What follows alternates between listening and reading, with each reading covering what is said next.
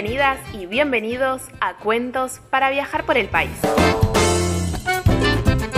Una propuesta de ronda cultural que nos invita a recorrer los rincones de Argentina a través de la literatura, conectando relatos populares, mitos urbanos y cuentos de las distintas provincias.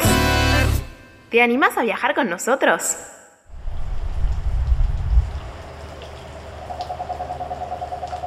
En el capítulo de hoy viajamos a las tierras correntinas para conocer la vida de Antonio Mamerto Gil Núñez, mejor conocido como el gauchito Gil. Pegaba el sol en el camino.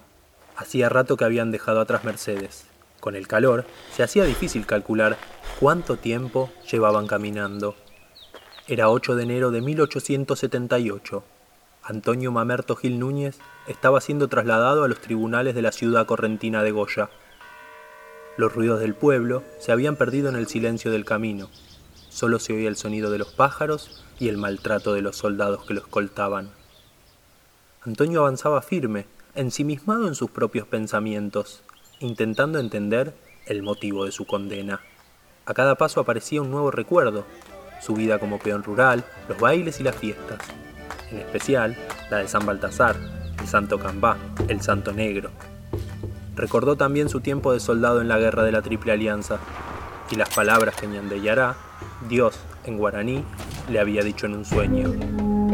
No derramarás la sangre de tus semejantes. Aquella visión lo llevó a desertar del ejército. No estaba dispuesto a sufrir nuevamente los horrores de una guerra entre hermanos. ¿Ser un desertor era la razón por la cual lo detenían? ¿Era eso o el amor que le tenía la peonada? Los acomodados no aceptaban que los más humildes lo llamen justiciero, por esas historias que decían que robaba a los ricos para repartir entre los pobres. Tampoco perdonaban su desacato a las normas. ¿Algún paisano lo habría traicionado y entregado a la justicia? No terminaba de comprender lo que sucedía. Dio unos pocos pasos más y mientras pasaba por debajo de un viejo algarrobo, el coronel habló. Vos, párate ahí. Soldados, ejecútenlo. Ninguno de los soldados se atrevió a ejecutar la orden. Conocían y respetaban las andanzas del hombre que tenían enfrente. El coronel, sin saber que ese momento pasaría a la historia, tomó las riendas de la situación, se paró frente a Antonio y se dispuso a terminar con la vida de aquel hombre. En ese momento, el detenido exclamó con firmeza. No me mates. Al llegar a Goya, te informarán de mi inocencia. Igual no te vas a salvar, replicó el coronel. Entonces, Antonio Mamerto Gil Núñez pronunció sus últimas palabras. Cuando regreses, vas a recibir la noticia de que tu hijo está muriendo por causa de una enfermedad. No me olvides y tu hijo se salvará. Con la sangre de un inocente se curará otro inocente.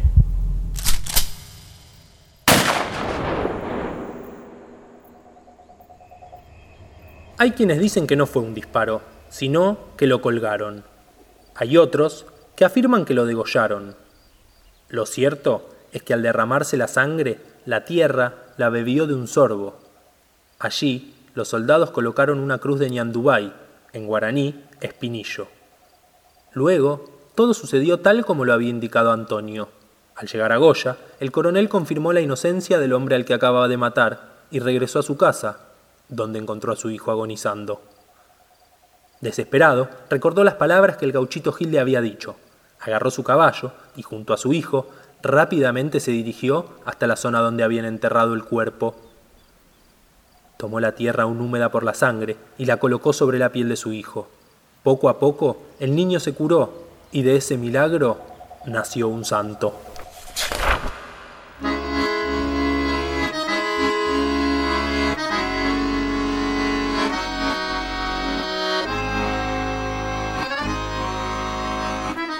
Con el paso del tiempo, Antonio Mamerto Gil se convirtió en santo y protector, alejándose de su vida terrenal y volviéndose un hacedor de milagros para gran parte del pueblo argentino. A diferencia de otros santos dedicados a temas específicos, como el trabajo o el amor, el gauchito Gil es un santo multifunción, y se dice que se le puede pedir de todo. Su pertenencia a los sectores populares, sumado a su carisma y rebeldía, convirtieron a Antonio Mamerto Gil Núñez en una figura extraordinaria. En la actualidad, se estima que más de medio millón de personas se reúnen cada 8 de enero en Mercedes, Corrientes, para rendirle culto, hacerle promesas, pedirle por sus seres queridos, agradecerle, entre otras cosas. El chamamé, la fiesta y el color rojo transforman esta ciudad, que recibe visitantes de todo el país y también fieles de Brasil y Paraguay. El gauchito Gil refleja cómo personajes terrenales y populares pueden volverse parte de las creencias de un pueblo, sin ser parte del culto oficial, dado que no integra la liturgia católica. Es similar a lo que ocurre con la difunta Correa o con la cantante de cumbia, Gilda. Además de fieles, el personaje despertó la curiosidad de muchos investigadores. La antropología, por su parte, nos invita a comprender cómo se transformó en santo popular, su expansión, los rituales alrededor del personaje y el mito. ¿Cómo llega su historia a todo el país? Algunos antropólogos explican que durante los años 90 y 2000 hubo un crecimiento de las manifestaciones populares hacia el gauchito Gil. Uno de los motivos que contribuyó fue la crisis que afectó a la Argentina en esas décadas. Frente a un Estado ausente, los sectores más desfavorecidos aumentaron la devoción a las identidades populares. Además, la crisis provocó la migración de los correntinos al conurbano bonaerense. Como parte de su identidad litoraleña, las banderas rojas comenzaron a poblar las esquinas de cada barriada.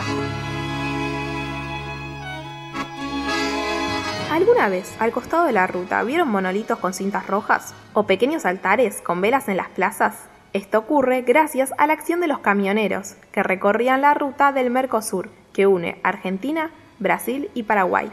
Su presencia se fue extendiendo, porque los camioneros, que tenían paso obligado por Mercedes, se fueron haciendo devotos y comenzaron a construir altares en las rutas argentinas.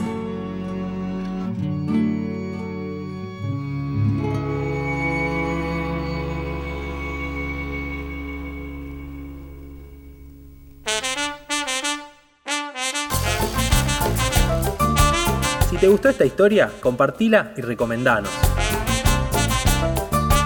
Para escuchar más relatos y conocer otras de nuestras propuestas, seguinos en nuestras redes arroba pasea con ronda. Somos una ONG que trabaja para promover el derecho de acceso a la cultura.